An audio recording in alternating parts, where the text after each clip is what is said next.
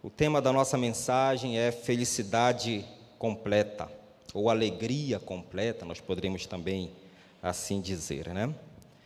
Primeira carta de João, capítulo 3, verso 2. Você que nos assiste, nos acompanha pelas redes sociais, abra sua Bíblia, acesse a sua Bíblia no seu smartphone, caso você não esteja próximo à sua Bíblia física. E vamos ler juntos esse que é um texto maravilhoso da palavra de Deus. Um texto extraordinário, porque é um texto que ele ele fala do presente dando uma certeza para o momento que vivemos, mas ele também aponta para o futuro. Aponta para um futuro. Uma vez ouvi uma palestra de um médico e ele disse assim que o presente deixa de ser presente depois de três segundos. Depois de três segundos já é passado. Mas esse é um texto que mantém o presente, uma, uma certeza no presente, e os três segundos passam e essa certeza permanece e aponta para o futuro de maneira extraordinária. Diz assim um texto bíblico: Amados, agora somos filhos de Deus, e ainda não se manifestou o que haveremos de ser. Sabemos que quando ele se manifestar, seremos semelhantes a ele, porque haveremos de vê-lo como como ele é. Aqui está um texto extraordinário dessa carta paulina, dessa carta joanina, melhor dizendo. E é interessante porque João, quando ele escreve essa carta, apesar de que aqui no seu, na sua introdução, no seu prólogo, não aparece a identificação do autor, mas ao escrever essa carta, a gente encontra alguns elementos que fazem uma ligação direta com o Evangelho de João. Acredita-se que essa carta foi escrita no finalzinho do primeiro século, entre o ano 90 e o ano 95, ali findando o primeiro século, João já não mais era o, o jovem impetuoso, o filho do trovão, agora ele já era conhecido como o discípulo, o discípulo amado. Ele, na verdade, já tinha passado pela experiência do exílio na ilha de Pátimos e agora vivia ali na cidade de Éfeso. E ele então escreve esta carta, que talvez não seja uma carta com um, um viés teológico muito rebuscado, mas ele apresenta uma preocupação pastoral. Eu tenho pouco tempo de ministério, mas tenho já percebi uma coisa que para muitas situações, se não para todas, mais do que a preocupação da profundidade do conhecimento teológico, nós precisamos é manifestar um cuidado pastoral pelas pessoas que estão ao nosso redor. E quando eu falo nós, não estou falando necessariamente nós, os pastores, mas todos nós. Todos nós. Uma vez liguei para um primo e ele passou por uma situação muito difícil. E ele, eu achei interessante que ele disse assim: Olha, Maiton, a palavra que eu queria ouvir veio da pessoa que eu menos esperava. Todos nós podemos exercer essa função de um aconselhamento pastoral embasado na palavra de Deus, levando conforto, levando, é, é, minorando o sofrimento das pessoas. E aqui João escreve então essa carta com essa finalidade mais pastoral, de aconselhar, de escrever para a igreja. E sabe, nessa manhã eu queria que vocês ouvissem os conselhos de João, que, claro, primariamente escreve para uma igreja em Éfeso, mas agora a palavra de Deus está falando para a igreja, não somente aqui do Marco, mas para todos aqueles que nos acompanham nesse Brasil e nesse mundo.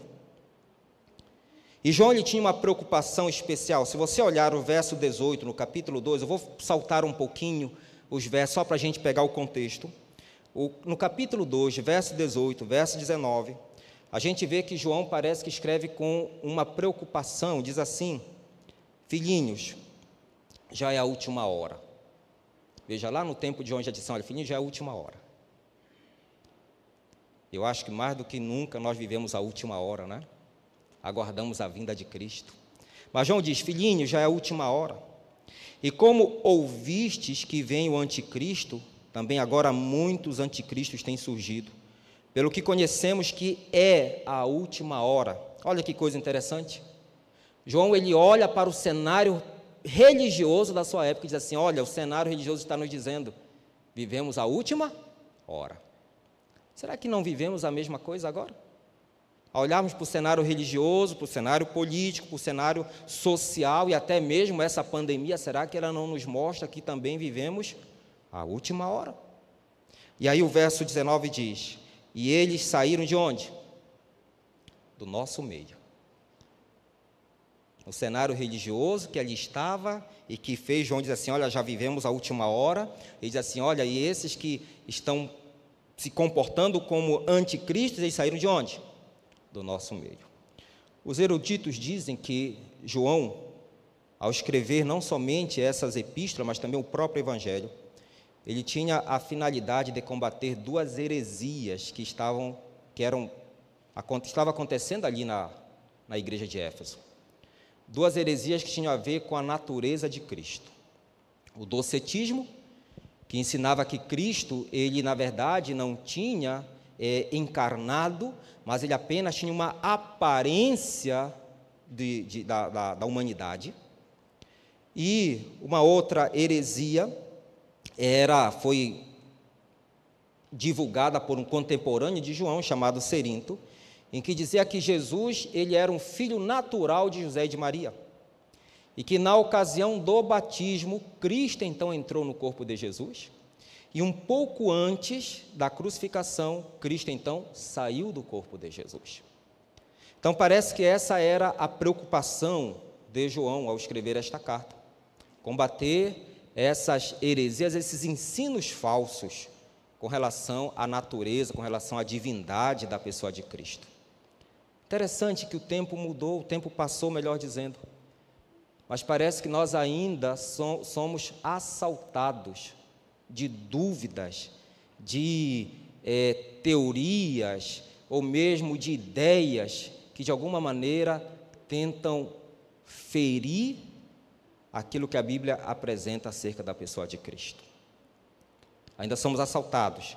A heresia antiga, mas de tempo em tempo ela ela reaparece, né? De tempo em tempo. E assim João então escreve essa carta com essa finalidade. Mas João tem uma outra finalidade no coração. E essa não são os eruditos que dizem. Não são os eruditos que dizem assim: olha, João, ao escrever isso aqui, estava tentando combater essas heresias. É o próprio João que diz a sua finalidade, o seu objetivo. Eu quero te convidar a ler, antes que a gente volte para o capítulo 3, verso 2, que vai ser a base, o texto base da mensagem. Eu quero te convidar a ler a finalidade da carta que João escreveu, capítulo 1, verso 4. E eu quero que você fique com isso no coração nesta manhã. Capítulo 1, verso 4. Estas coisas, pois, vos escrevo para que a nossa alegria seja. Qual a finalidade então da epístola de João? Para que a nossa alegria seja completa. Então, João, ao escrever a sua epístola, ele deixa bem claro lá no final do prólogo que a epístola, a carta de João foi escrita com a finalidade de que a nossa alegria fosse completa a nossa alegria fosse completa. Então, ao lermos versos, os versos que virão de toda essa epístola, lembre-se que João tem esse propósito, com que a nossa felicidade fosse completa. Em que você tem buscado a felicidade completa?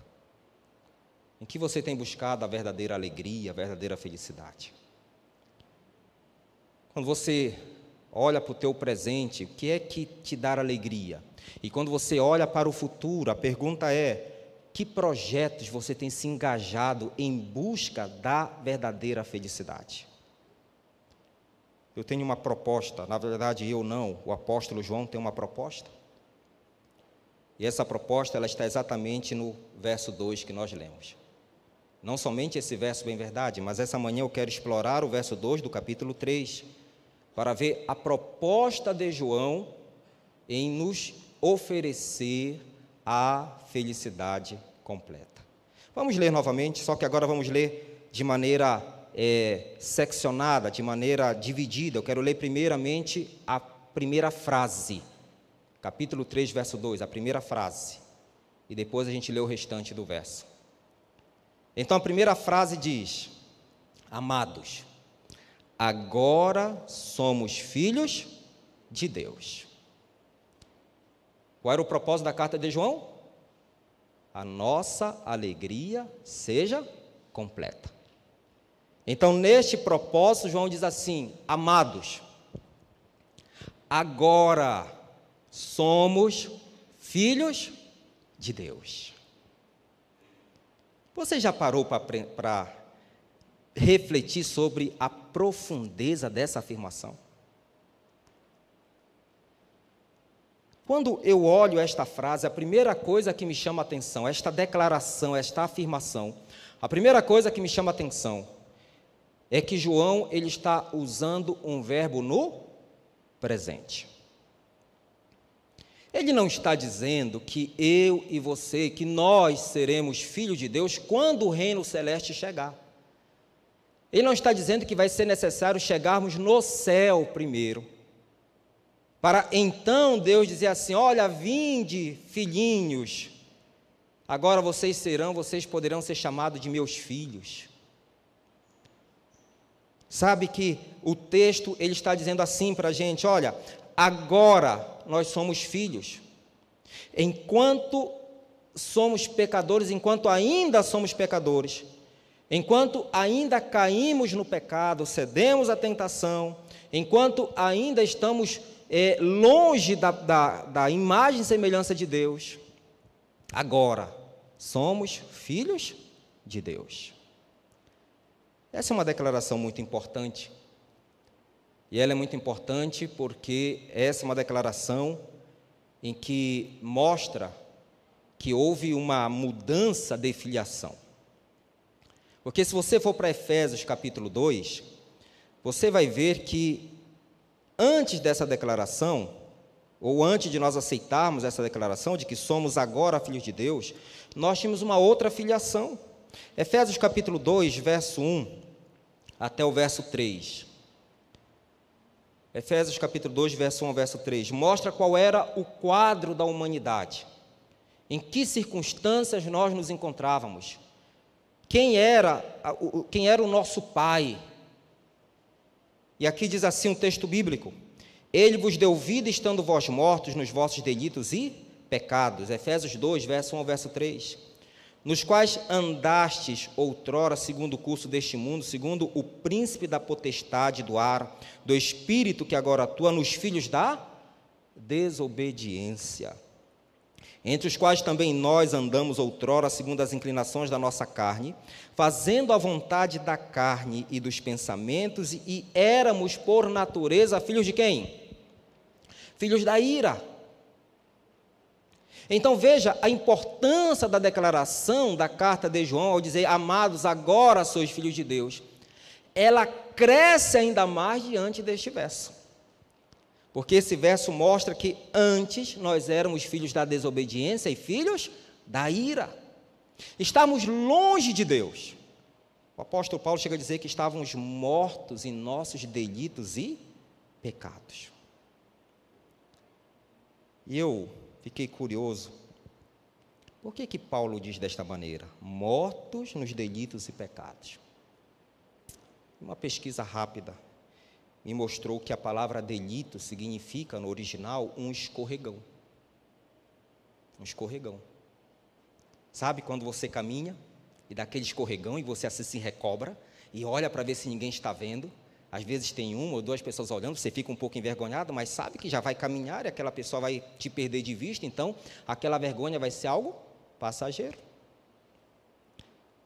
Paulo está dizendo: os pequenos escorregões que damos, ele nos mata e nos torna filhos da desobediência e da ira. Mas Paulo fala de outra palavra e usa a palavra pecado, que é o grego hamartia, que significa literalmente errar o alvo. Então, o que é que nos tornou filhos da ira? O que é que nos tornou filhos da desobediência? Os escorregões, as erradas de alvo, o pecado. Em toda a sua natureza, em toda a sua, é, é, digamos assim, gradação, se for possível a gente tornar é, o pecado em, em maior e menor, em todas as circunstâncias, o pecado nos tornou filhos da ira, filhos da desobediência, mortos espirituais. No entanto, meus queridos, o apóstolo João diz que agora somos o quê? Filhos de Deus. Saímos da condição de filhos da ira, filhos da desobediência, para agora sermos então declarados perante o universo que somos filhos de Deus. Mas como isso é possível? Talvez alguém esteja se perguntando. Quem sabe alguém que nos assiste nessa manhã diz assim: como é possível eu que tenho andado no caminho da desobediência, longe dos caminhos do Senhor, como é possível Deus olhar dos altos céus e dizer assim: olha, agora você é meu filho? Como isso é possível? João capítulo 1, verso 12, nos mostra como é possível eu e você, enquanto somos pecadores, enquanto, sabe, damos os nossos escorregões na vida, erramos o alvo, como é possível Deus mudar a nossa sorte, mudar o nosso destino e dizer assim: olha, você não mais é filho da ira, você não é mais filho da desobediência, agora você é filho de Deus. João capítulo 1, verso 12 nos revela como é possível esta declaração se tornar uma realidade nas nossas vidas. Como é possível nós nos é, pegarmos essa promessa e dizer assim: não, essa promessa não é só para aquele que fala, essa promessa é para mim também. João capítulo 1, verso 12 diz: Mas a todos quanto o receberam, deu-lhes o poder de serem feitos o quê? Filhos de Deus. A saber, aos que creem no seu nome. Então, como que é possível eu, que sou filho da ira, filho da desobediência, por conta dos meus delitos, por conta dos meus pecados, ser considerado agora um filho de Deus? A resposta está aqui. A todos o quanto a, a todos quantos o receberam. Ao receber a Cristo como teu Salvador e crer no nome de Cristo como seu Salvador pessoal, acontece um milagre, o maior milagre que alguém pode presenciar. A maior cura que Deus pode realizar na vida do ser humano é pegar o ser humano que era filho da desobediência, filho da ira, e agora o colocar na condição de filho de Deus. Você entende por que, que o João diz assim: Olha, eu escrevo essas coisas para que a sua alegria seja completa? Para que a sua felicidade seja completa? Você já imaginou como isso muda o nosso propósito de vida? Como isso muda o nosso projeto, a nossa maneira de olhar a vida? Uma vez liguei para um amigo, e esse amigo nos assiste agora. E eu brincava sempre com ele, e eu disse assim: Amigo, não vou citar o nome, né? Amigo, me diz uma coisa aí, você é que faz chover imperatriz?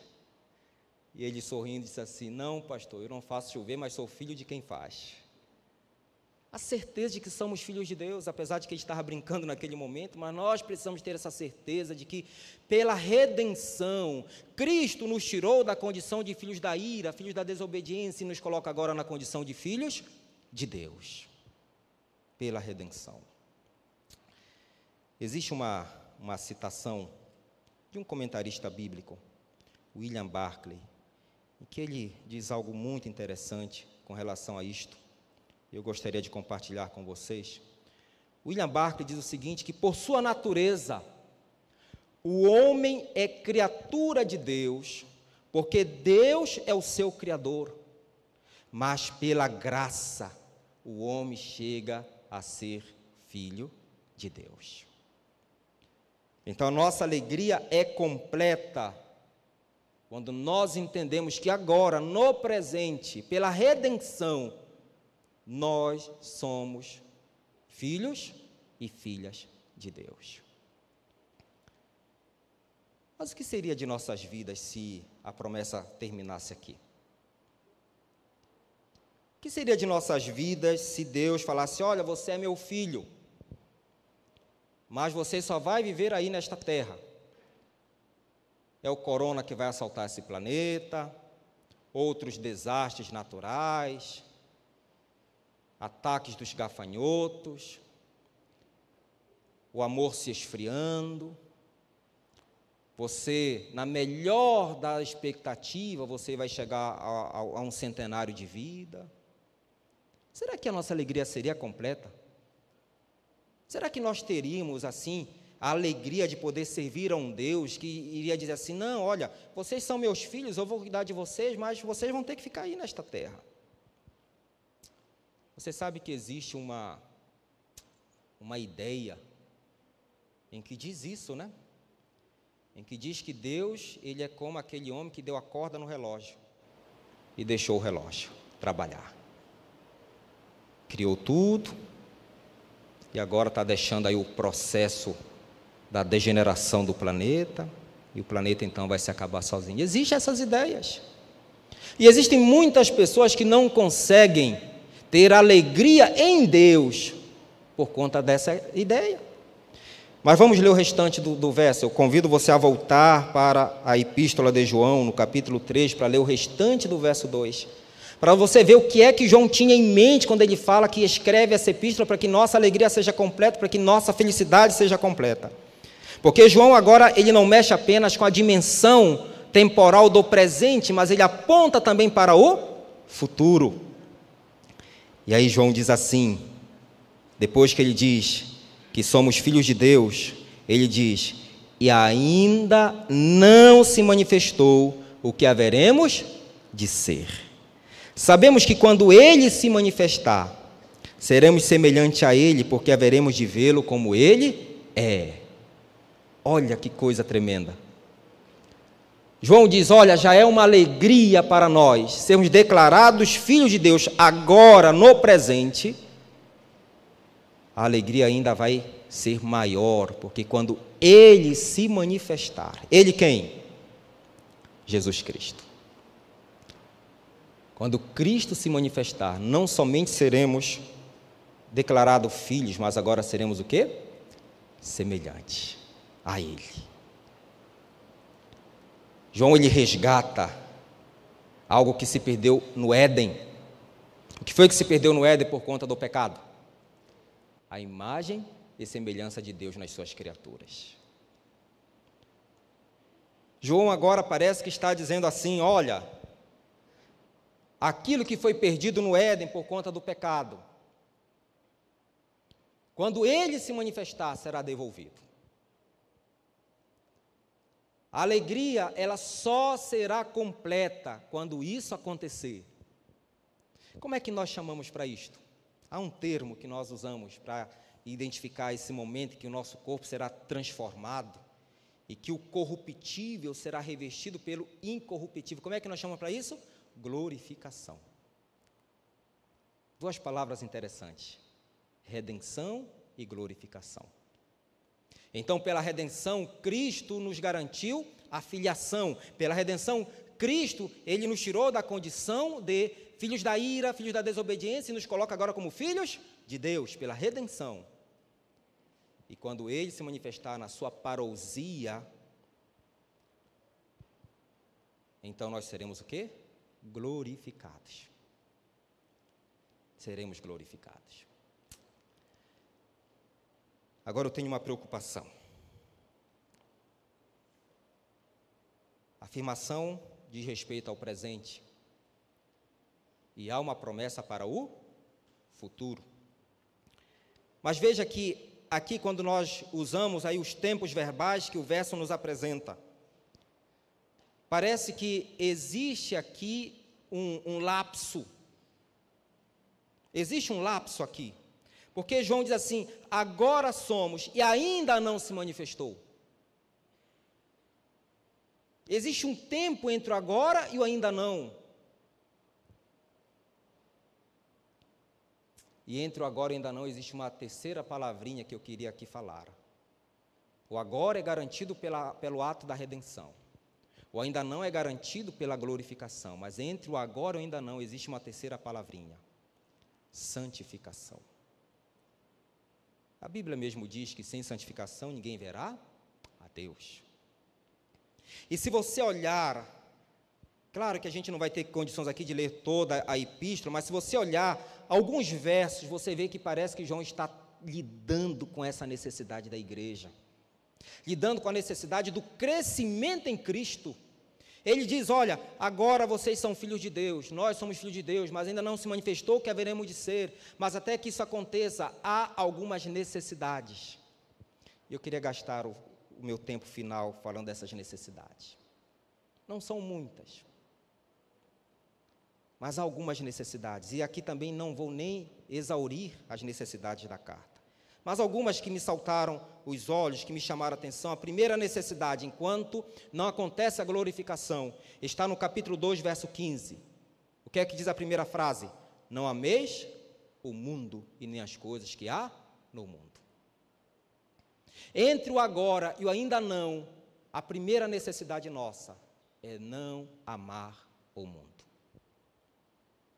E o apóstolo explica, ele chega a dizer, porque tudo que há no mundo, verso 16, a concupiscência da carne, a concupiscência dos olhos, a soberba da vida, não procede de quem? Do Pai. Parece que João está dizendo assim: olha, você agora é filho de Deus, e você precisa manifestar o caráter de Deus, e amar o mundo te impede de manifestar o caráter de Deus. Então, primeira necessidade nossa entre o agora e o ainda não. Nós que aguardamos a manifestação do nosso Senhor para sermos então transformados. Essa é a primeira necessidade. A segunda necessidade, capítulo 3, verso 7. Capítulo 3, verso 7. Se a primeira necessidade é não amar o mundo, a segunda necessidade, capítulo 3, verso 7, especialmente a última frase diz: Aquele que pratica a justiça é justo, assim como ele é justo. E quando você vai para o capítulo 10, diz: Nisto são manifestos os filhos de Deus e os filhos do diabo. Todo aquele que não pratica a justiça não procede de Deus. Então, se há uma necessidade de não amar o mundo, também há uma necessidade de sermos praticantes da justiça. Porque a Bíblia diz que aquele que não pratica a justiça não procede de Deus. E aquele que pratica a injustiça, a Bíblia diz, é filho de quem? Do diabo. Então, essa é a segunda necessidade. A terceira necessidade, nós podemos encontrar aqui no verso 9, que diz que todo aquele que é o quê? Nascido de Deus, não vive na prática do pecado. Sabe que há muitos, eu aqui não vou ter tempo para comentar mais sobre esse verso, mas há muitas pessoas que têm usado esse verso para defender o perfeccionismo. João não está falando de perfeccionismo, meus queridos. João não está falando, tanto é que um dos meus versos preferidos da, da, da epístola de João é o capítulo 2, verso 1, que diz assim: Filhinhos meus, estas coisas vos escrevo para que não pequeis, todavia, se pecar, temos o que junto ao Pai? Então, João não está falando de perfeccionismo aqui. Sabe o que João está falando? Eu lembro que em algum momento eu li sobre isso, alguém que chegou para uma jovem que tinha aceitado a Cristo como seu Salvador, como seu pai, e alguém disse assim: é, "Menina, me explica como é que qual é a diferença da tua vida antes e depois de aceitar a Cristo como teu Salvador?" Aquela jovem disse assim: "Antes de eu me converter, eu era uma pecadora que corria para o pecado. Agora que eu estou convertida, eu sou uma pecadora que corre do pecado." É disso que João está falando. Que aquele que é nascido de Cristo, aquele que é declarado filho de Deus, agora ele não corre mais para o pecado, mas ele corre do pecado. Então, esta é a terceira necessidade. A quarta necessidade, capítulo 4, verso 1, e quarta e penúltima necessidade. Capítulo 4, verso 1. João diz assim: Amados, não descrédito a qualquer espírito, Antes provai os espíritos se procedem de Deus. Veja, entre o agora e o ainda não, eu preciso não amar o mundo, eu preciso ter práticas de justiça, eu preciso é, correr do pecado, mas eu preciso também fazer uma coisa: testar se os espíritos procedem de Deus. O que, é que João está dizendo aqui? João está dizendo que nós precisamos ser iguais aos bereanos que viam na Bíblia se aquilo que estava sendo ensinado estava de acordo com a Bíblia. Mas infelizmente, meus queridos, e me permitam aqui falar desta maneira, com tristeza, mas com carinho e com amor, com exortação. Há muitos que querem alcançar a glorificação usando as redes sociais para tratar apenas do, das coisas deste deste mundo. Deixaram de ler a Bíblia, deixaram de consultar a Bíblia, deixaram de fazer a recomendação de Cristo, que a recomendação de Cristo é muito simples. João é, 3, perdão, João 5,39, examinais as Escrituras. Essa era a recomendação de Cristo. Examinar as Escrituras. É isso que João está dizendo aqui, quando diz assim: ó, nós precisamos testar se os Espíritos procedem de Deus. Só há uma maneira de nós testarmos se os Espíritos procedem de Deus: dedicando tempo para ler a Bíblia, examinar as Escrituras. Mas ainda há um último procedimento, capítulo 4, verso 7. Eu quero finalizar com esse procedimento. Capítulo 4, verso 7. Entre o agora e o ainda não. Nós precisamos não amar o mundo e nem as coisas do mundo. Entre o agora e o ainda não, nós precisamos praticar a justiça. Entre o agora e o ainda não, eu preciso correr do pecado. Não mais tratar o pecado como se fosse um bichinho de estimação que eu alimento todo dia. Entre o agora e o ainda não, eu preciso examinar as Escrituras, testar para ver se os espíritos, as doutrinas, os ensinos de fato procedem de Deus. Eu preciso fazer igual os samaritanos, que uma vez que a mulher samaritana levou a, aqueles homens a Cristo, aí em algum momento ele fala assim: Olha, agora não é mais pelo que tu falas, porque nós mesmos podemos agora ouvir. Entre agora e ainda não existe ainda uma quinta coisa. Capítulo 4, verso 7 diz: Amados, amemo-nos uns aos outros, porque o amor procede de Deus.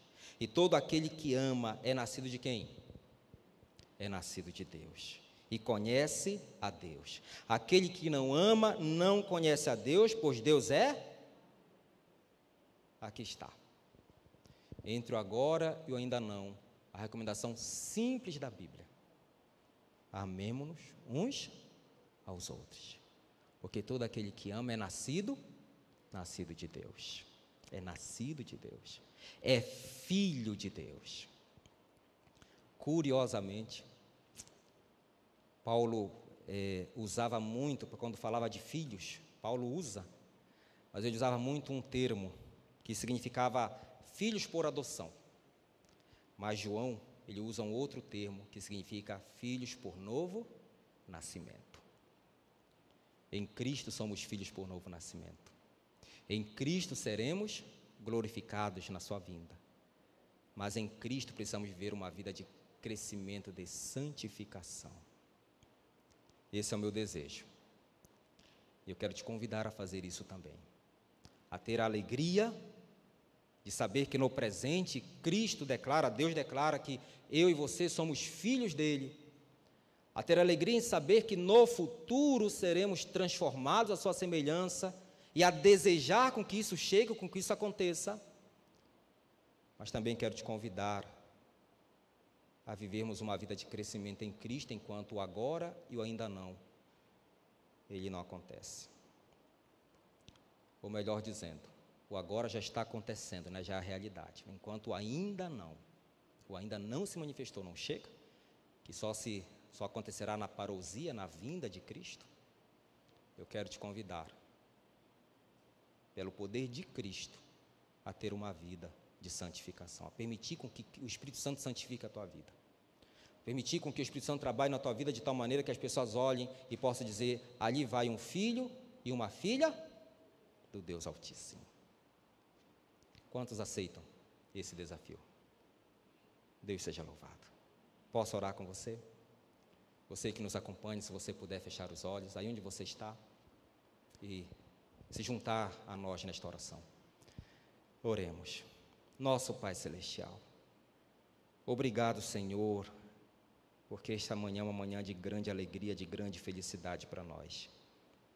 Porque a tua palavra, Pai querido, declara de forma tão clara que em Cristo, pela redenção que Ele proveu, nós somos declarados agora teus filhos, filhos e filhas.